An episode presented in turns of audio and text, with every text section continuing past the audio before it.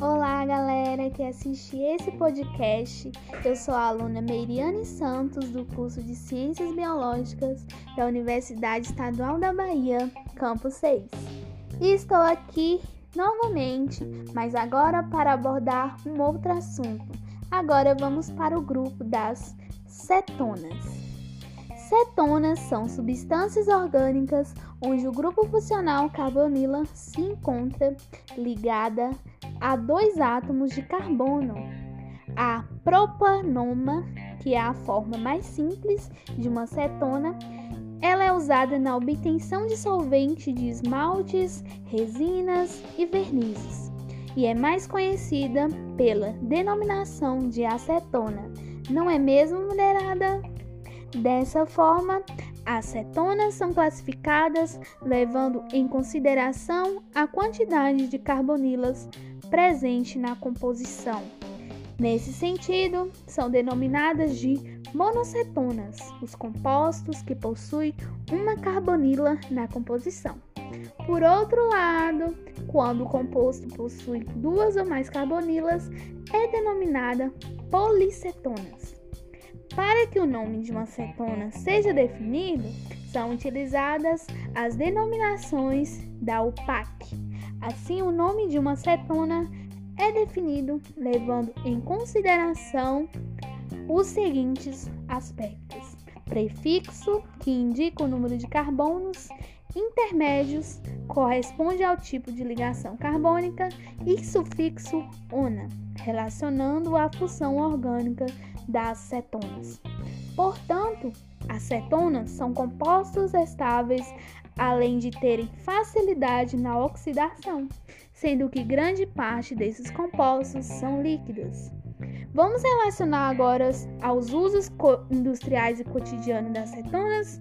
Nas indústrias, as cetonas são frequentemente observadas em perfumes e tintas assumindo papéis de estabilizantes e conservantes. Eles também têm um amplo espectro como solventes nas indústrias que fabricam explosivos, tintas e testes, além de produtos farmacêuticos. Na natureza, as cetonas podem aparecer como açúcares, chamados centoses, que são o monossacarídeos que contém uma cetona por molécula. Interessante, não é mesmo? A cetose mais conhecida é a frutose, o açúcar encontrado nas frutas e mel. E é isso, galera. Se você curtiu o nosso podcast, deixa um like e continue nos ouvindo os outros podcasts.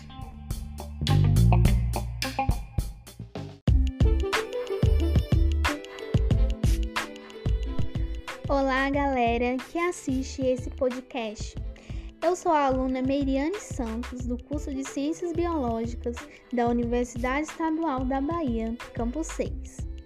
E o assunto de hoje falaremos sobre os aldeídos. Primeiramente, vamos lembrar o que é um aldeído? Assim como as cetonas apresentam carbonila, só que a diferença está na posição, não vão se confundir. Enquanto as cetonas possuem a carbonila entre carbonos, os aldeídos possuem a carbonila na ponta da cadeia. A princípio, para trabalharmos a nomenclatura, seguimos as regras da UPAC. Deixo claro que por ser um aldeído e suas carbonilas fixas, ou seja, nas extremidades, as terminações sempre será o AL, a contagem de carbonos será a única coisa necessária para criarmos os nomes. De acordo com essas quantidades contabilizadas em cada contagem, teremos um nome específico. Portanto, outro detalhe importante são as ligações. Não deixe de identificá-las, se são dupla, simples ou tripla.